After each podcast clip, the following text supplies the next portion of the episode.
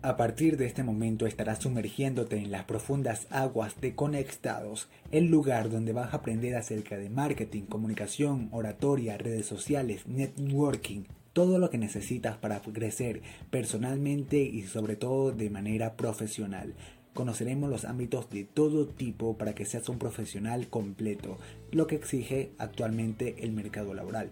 Sobre todo, para todo emprendedor va a ser necesario conocer un poco más de todos estos temas. Así que demos inicio a este episodio número 2. En nuestro día a día solemos tener momentos en que tenemos ideas grandísimas. Pensamos que son las mejores ideas del mundo. Pensamos que nos vamos a comer al mundo completo solamente porque tenemos esas ideas grandiosas que van a convertirse en futuros proyectos buenísimos. Resulta ser que no siempre sucede. Resulta ser que necesitamos un empujón más allá de solamente eso. Nuestras ideas no valen de nada si no tienen algo detrás de ello.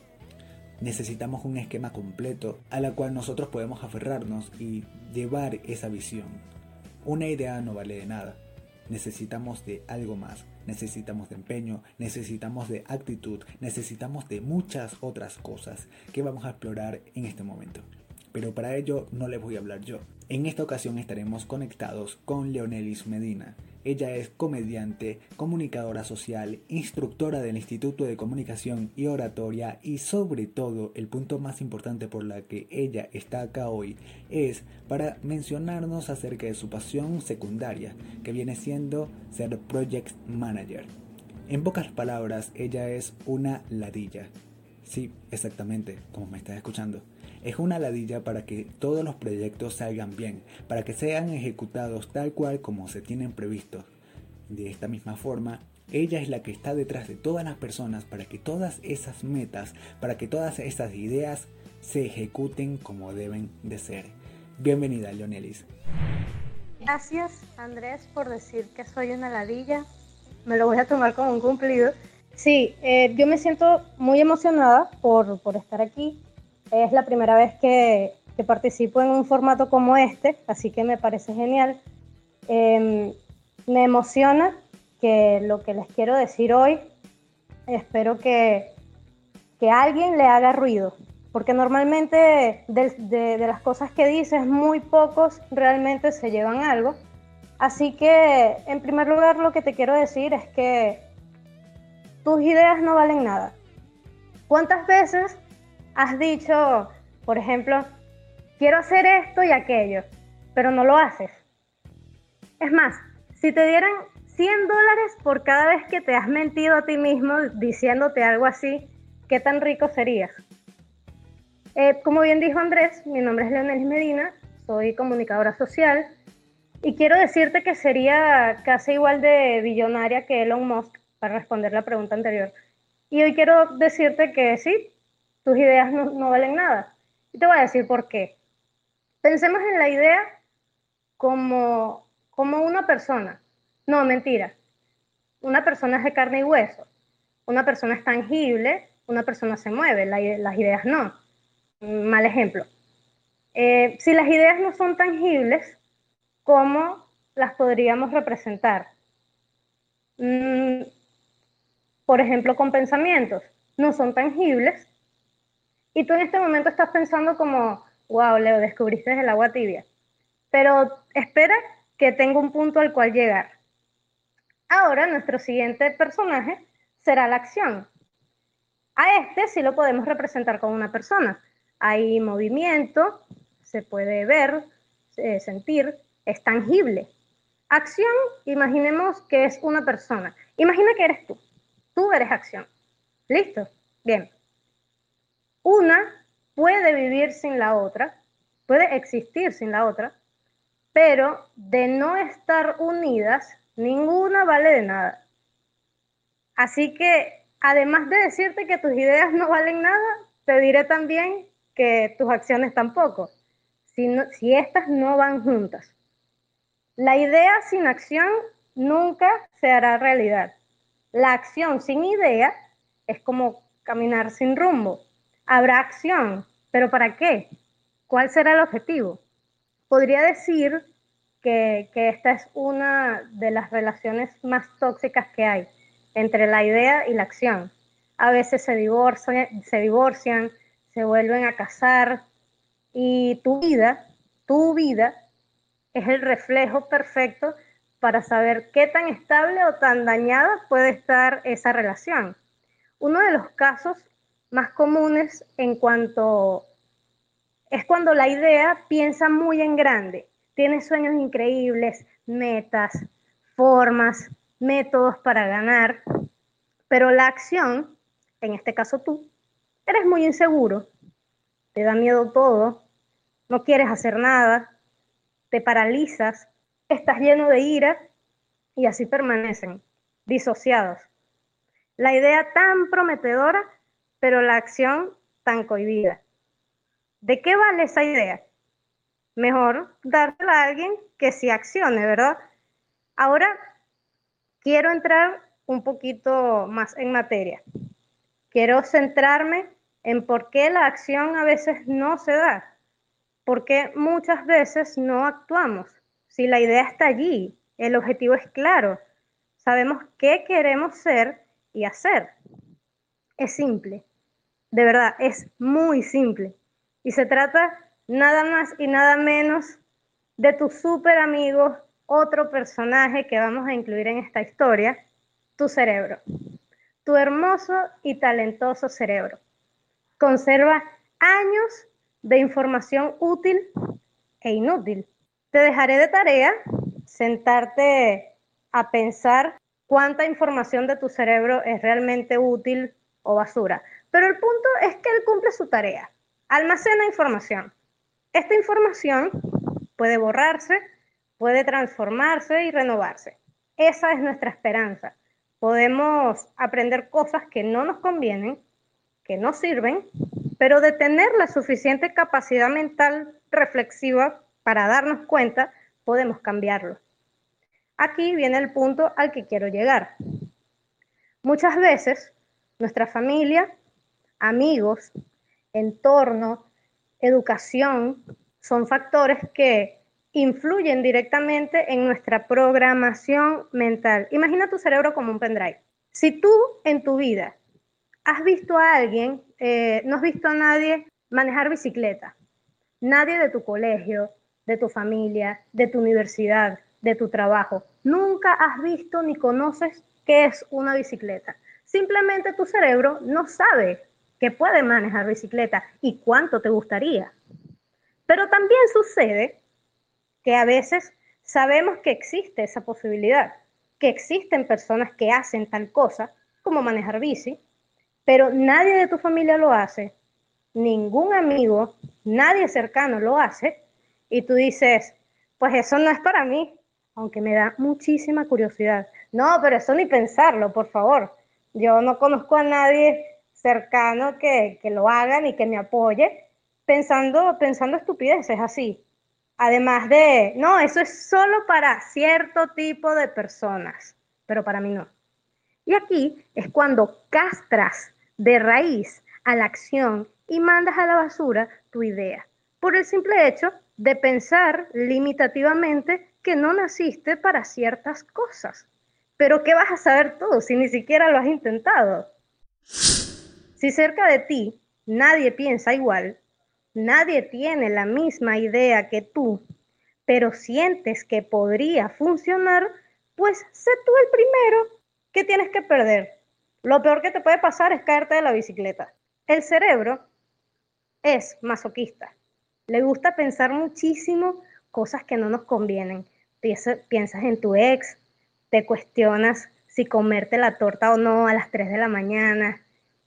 ¿Y sabes cuánto tiempo puede pasar allí? Horas días, años, pensando si hiciera esto, si hiciera aquello, miles de ideas y tiempo gastado porque nunca hubo acción. Deja de pensar, deja de analizar, deja de debatir y comienza a hacer. ¿Cuál es el problema?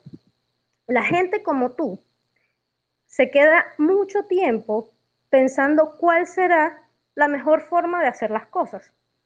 Si hago esto, pasará esto. si no hago esto, pasaría esto.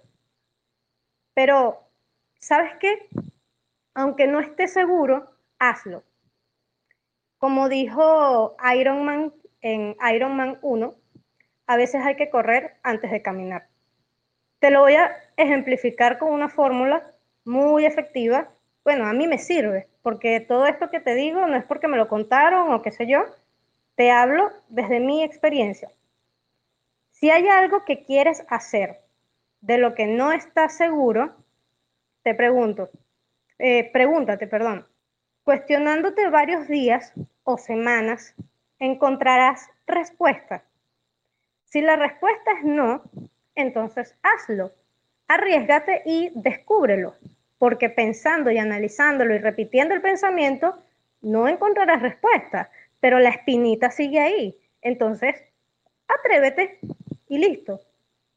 La mejor forma de hacer las cosas es hacerlas y ya. Si te caíste de la bicicleta, pues ya sabes que no puedes pasar por ahí y aprendes algo nuevo. Le aportas información útil a tu cerebro. Genial, ganar, ganar. Suena fácil, ¿verdad? Que mantequilla. Pero no, yo no vengo aquí a hacerte una charla motivacional ni a subirte la autoestima. mejor tómatelo como, como un jalón de orejas y bueno, decide tú tomar lo más útil de lo que te cuento para, para ti mismo. Debes entender el valor que tiene hacer las cosas.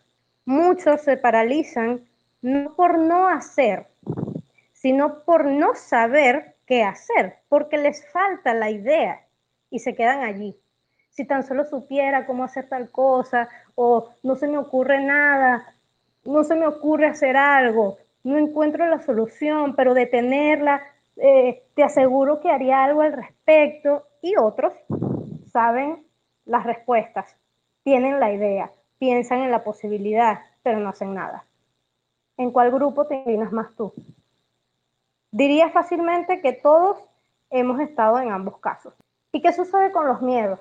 el miedo al fracaso, el miedo a, que, a que nadie te siga.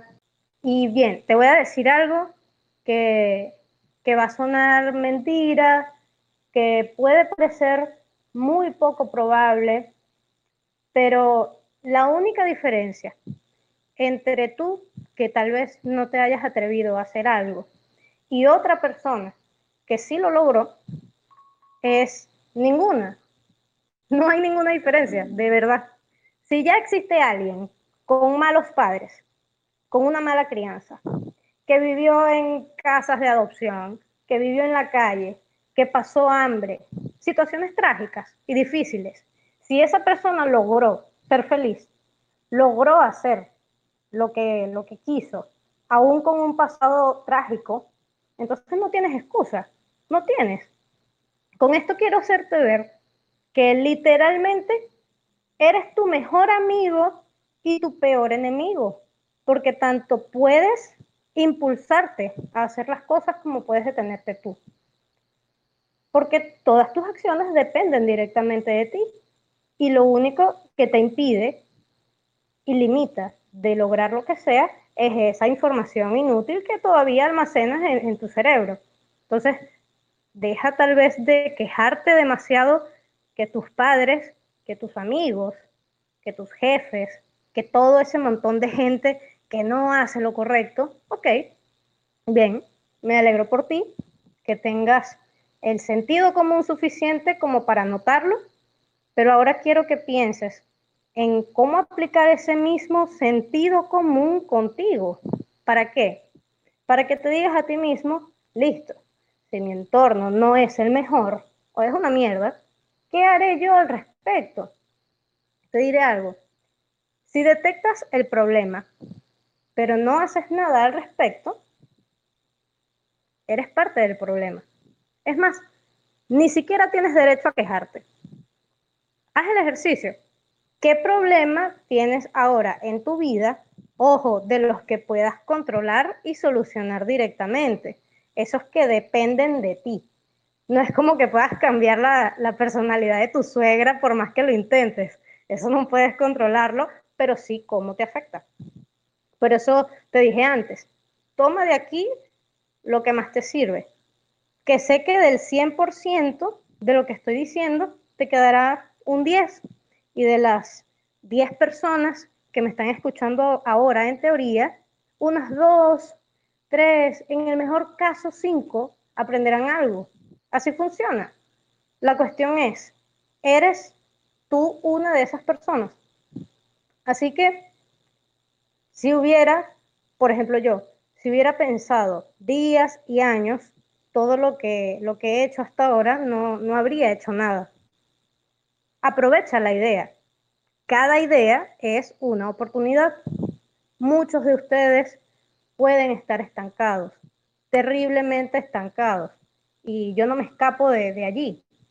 En un, esto no va a funcionar porque no tienes esto y aquello, porque tu ex cortó contigo, porque tus padres no tuvieron el dinero suficiente y tuviste que pagar las cosas tú mismo y estás molesto. Pero no puedes salir de esa situación si te quedas sentado ahí todo el día en tu cuarto, en la clase, en el trabajo, sin, sin hacer nada. Lo puedes pensar, puedes tener la idea y puedes visualizarte de alguna forma, pero ahí se va a quedar en visualización.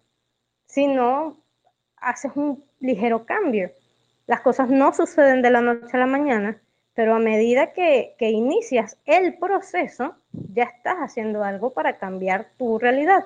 A veces, por ejemplo, importante también, no nos damos cuenta de que nacimos con ciertas ventajas.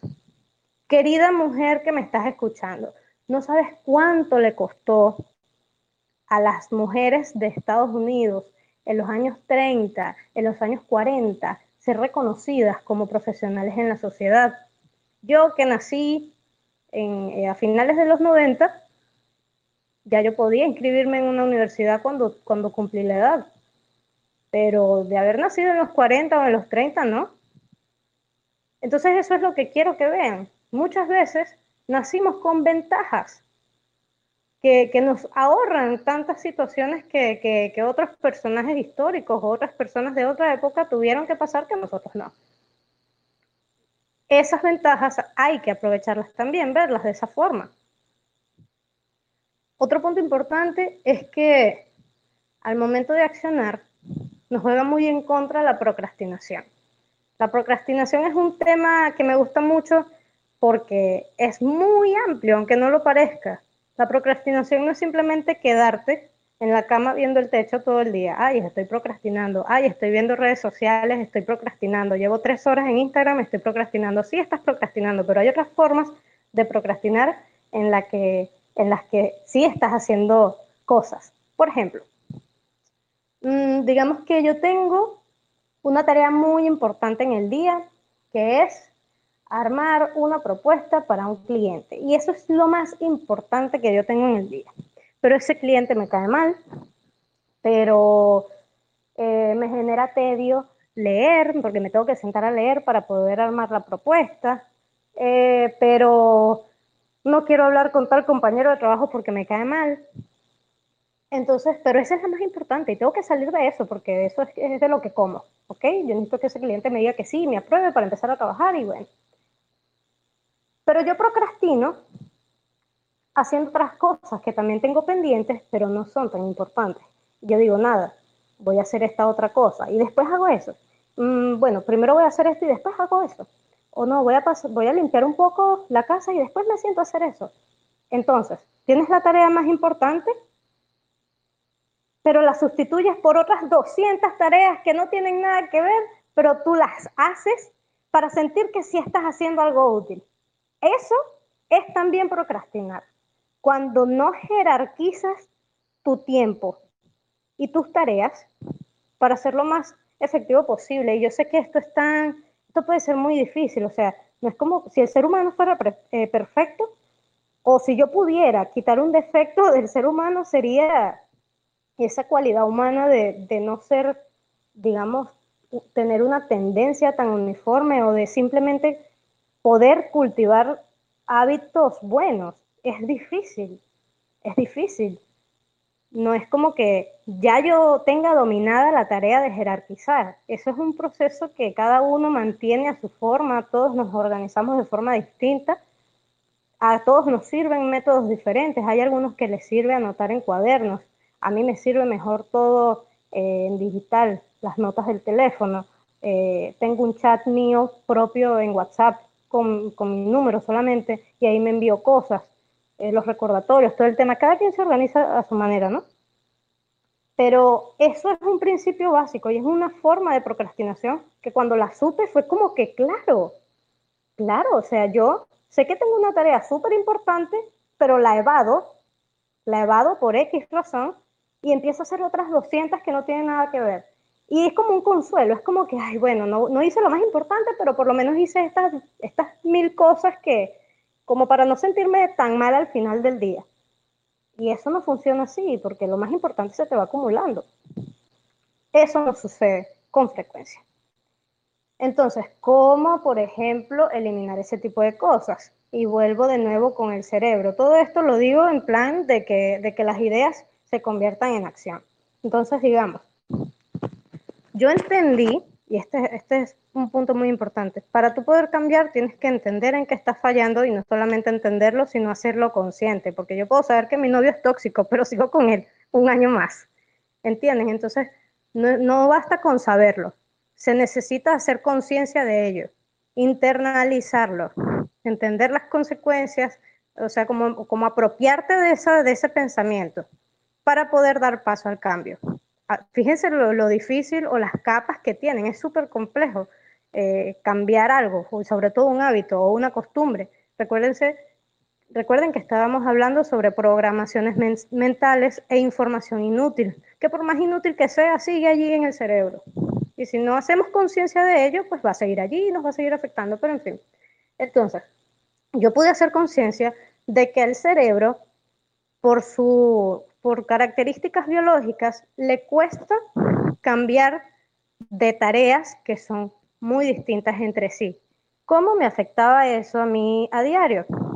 Digamos que yo decía, bueno, tengo que diseñar esto, tengo que redactar esta otra cosa, tengo que hacer tal presentación y además tengo que limpiar mi casa, porque vivo sola. Y si, es, y si una media se cae en el piso, ahí se va a quedar y yo la tengo que levantar porque más nadie no va a estar mi mamá que la levante ni nada. Y tenía esas cuatro, por dar un ejemplo. Fíjense que cada una es muy distinta entre sí. Entonces, al cerebro, per se, le molestan los cambios, biológicamente hablando. Al cerebro le encanta estar en una falsa zona de confort, en el que dice, bueno, es como cuando dicen miedo a lo desconocido. Si el cerebro dice, listo, estoy en esta situación, conozco de qué se trata, me voy a quedar acá. Entonces, aunque mi situación sea una mierda, yo me voy a quedar aquí porque es lo que conozco y me da miedo lo desconocido porque no sé qué pueda pasar. Entonces, cuando el cerebro está en una tarea, dice, listo, ya le agarré el ritmo, puedo hacer esto, vamos bien, ok. Pero luego de, diseño, de, por ejemplo, la tarea que les comenté, de que yo tenía que diseñar algo, le digo, no, mira, ahora vamos a redactar un artículo, el cerebro queda así como que ya va, o sea, discúlpame, pero yo estaba en modo diseño y ahora me quieres poner a redactar, dame chance.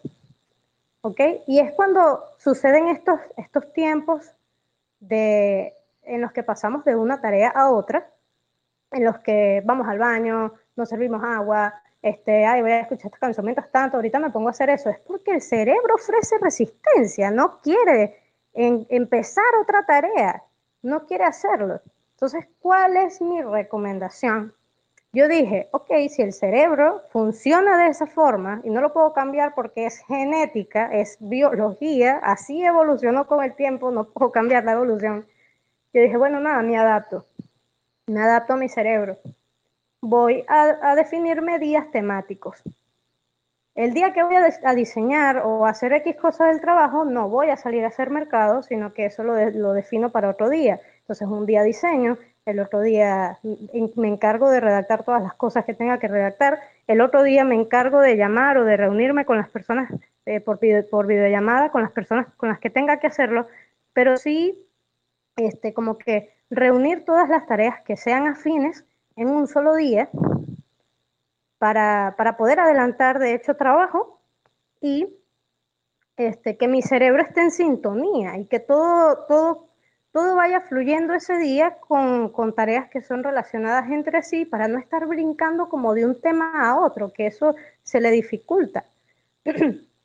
Eso lo pueden aplicar. A mí me funcionó, repito, eh, cada quien tiene una metodología distinta, pero pues yo buscando cómo organizarme mejor, eso es lo que he visto que, mejor me ha funcionado y tal vez a ti también te sirva.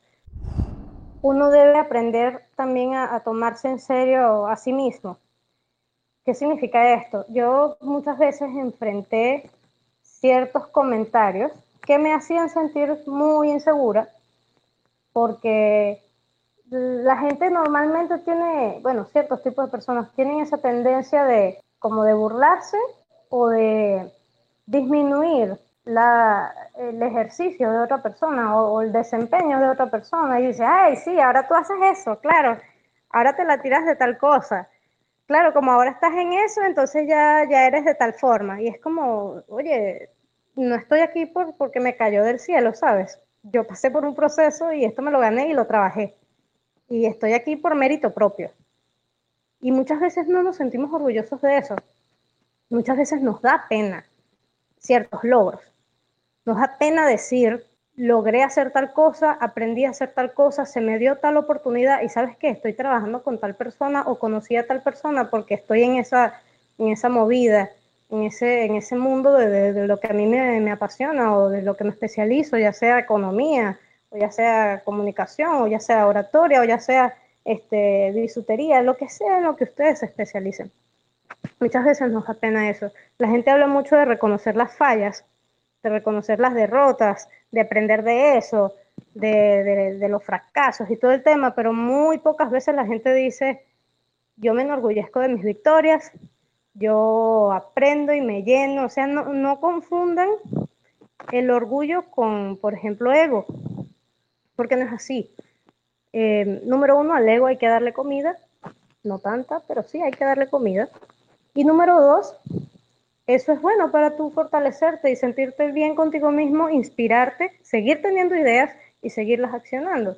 Entonces, ante esos ciertos comentarios que a veces no están alineados con uno mismo o con el nuevo plan de vida que te quieres plantear, hay que ir descartando y no escuchar sobre todo o no prestar atención. Pero el hecho de no prestar atención implica muchas veces eso, descartar personas. Mm, no sé quiénes de acá estén en bachillerato, pero todas las personas que ya salieron de bachillerato, ¿con cuántas personas de bachillerato mantienes contacto? Con muy pocas. Si acaso tendrás en tu WhatsApp cinco o a lo mucho hablarás con alguien que conociste en bachillerato, una amiga o un amigo de bachillerato, hablarás con esa persona ahora muy pocas veces al mes, no sé, pero sí se vuelve muy poco. El resto de las personas que frecuentabas hace mucho tiempo ya, no, ya en su mayoría no están a tu alrededor, porque cada quien tiene objetivos distintos. Y uno encuentra personas afines a sí mismo a medida que va este, construyendo ese camino. Recuerdo que cuando entré en la universidad, que me mudé de estado, yo dejé de frecuentar esas amistades de, bachillerato, a mí me daba miedo, un miedo estúpido, pero me daba miedo.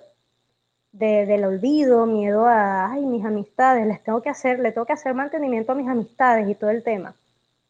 Y yo ahí con un drama y que, ay, mis amigos y tal. Pero luego en la universidad hice otros. Cuando yo del estado al que me mudé para estudiar, en vacaciones regresaba a, mi estado natal, donde estaba mi familia, y me reunía nuevamente con esos amigos de, bachillerato que ya no concurría tanto, me daba cuenta que ya había diferencias, que ya yo pensaba de otra forma, que esas personas no, no, no conectaban conmigo.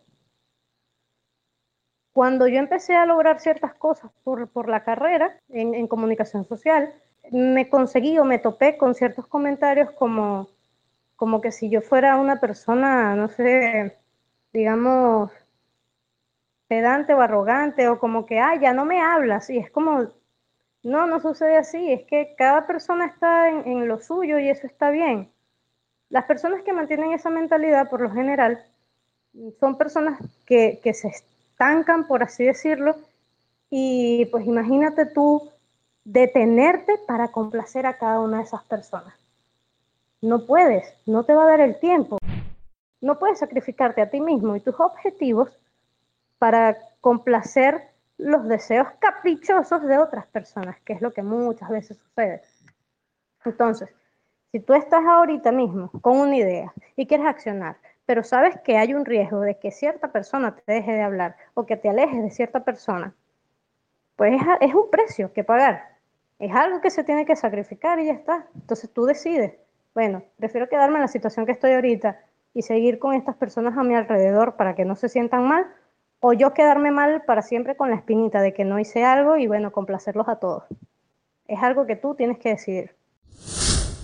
Otra cosa muy importante con respecto a ese tema es que acá influye mucho el tomarse en serio a uno mismo.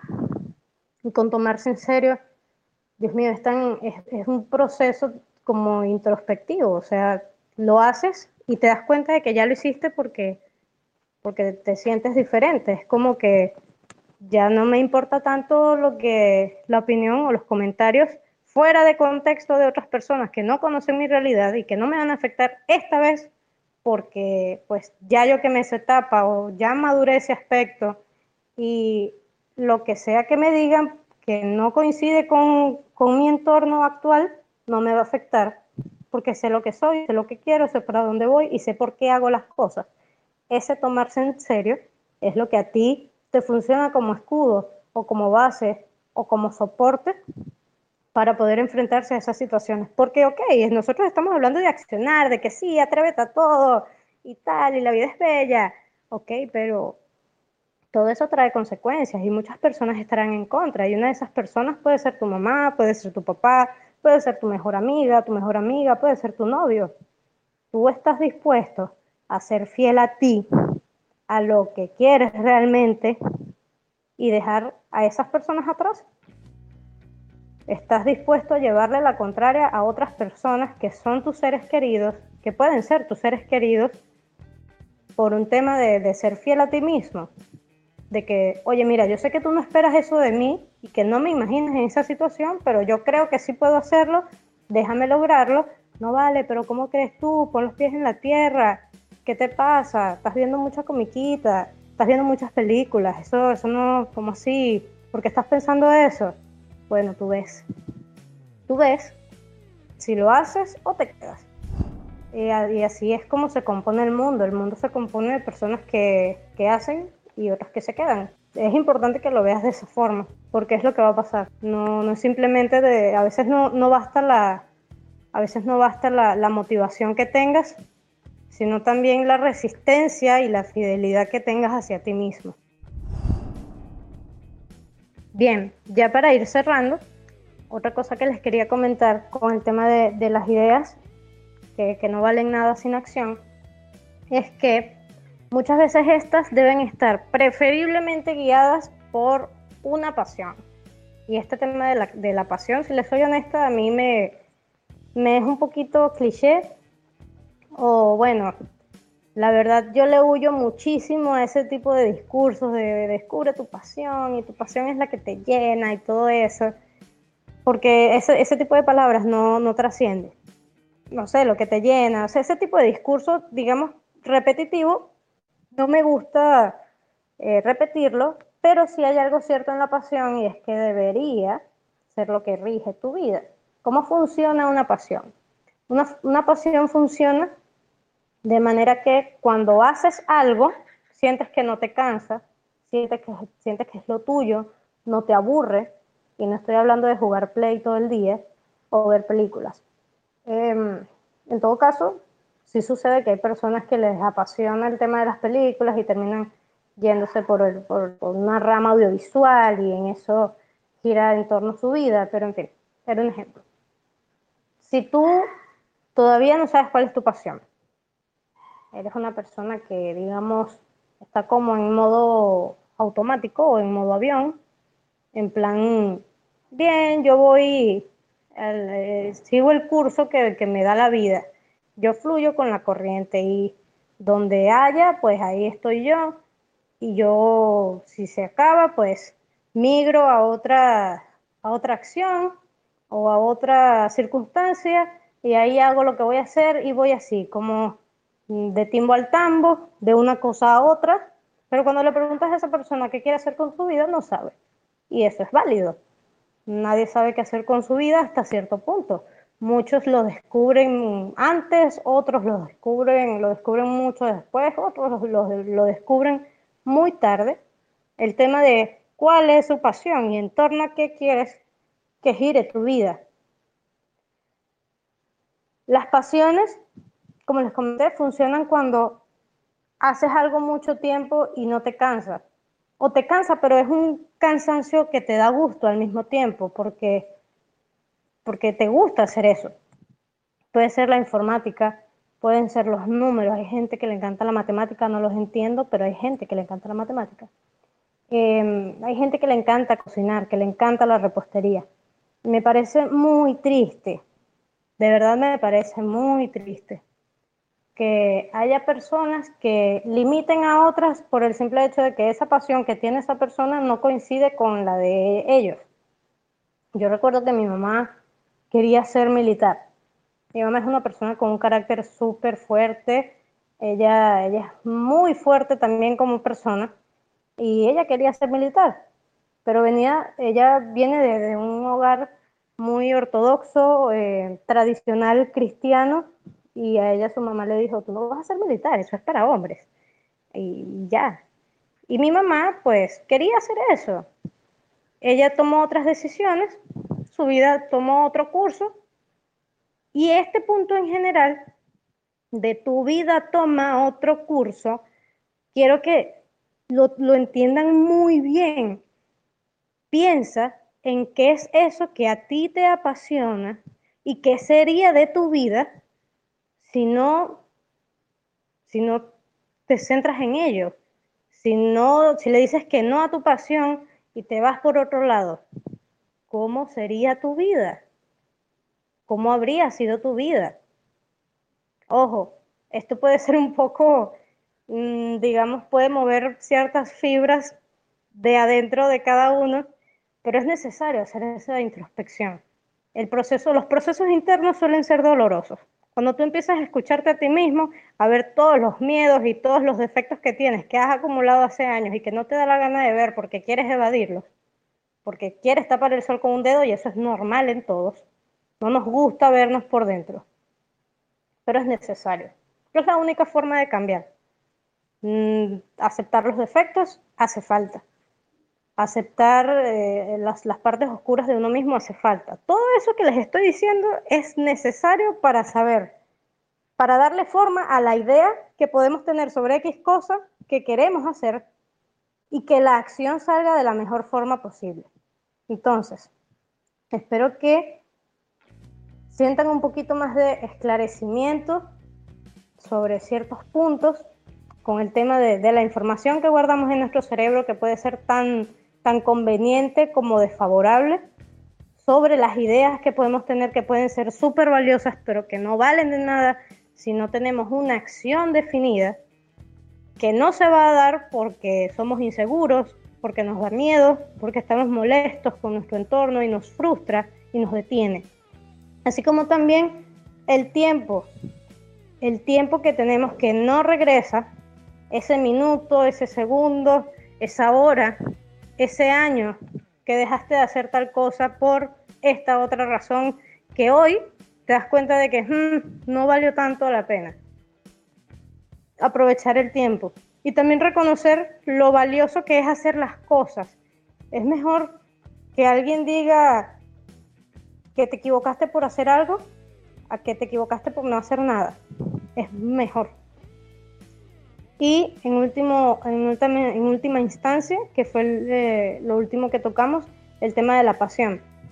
Todo esto debe ser regido por lo que a ti realmente te gusta hacer. Hacia allí debe estar direccionada tu vida. Sin más que agregar, espero que les haya gustado.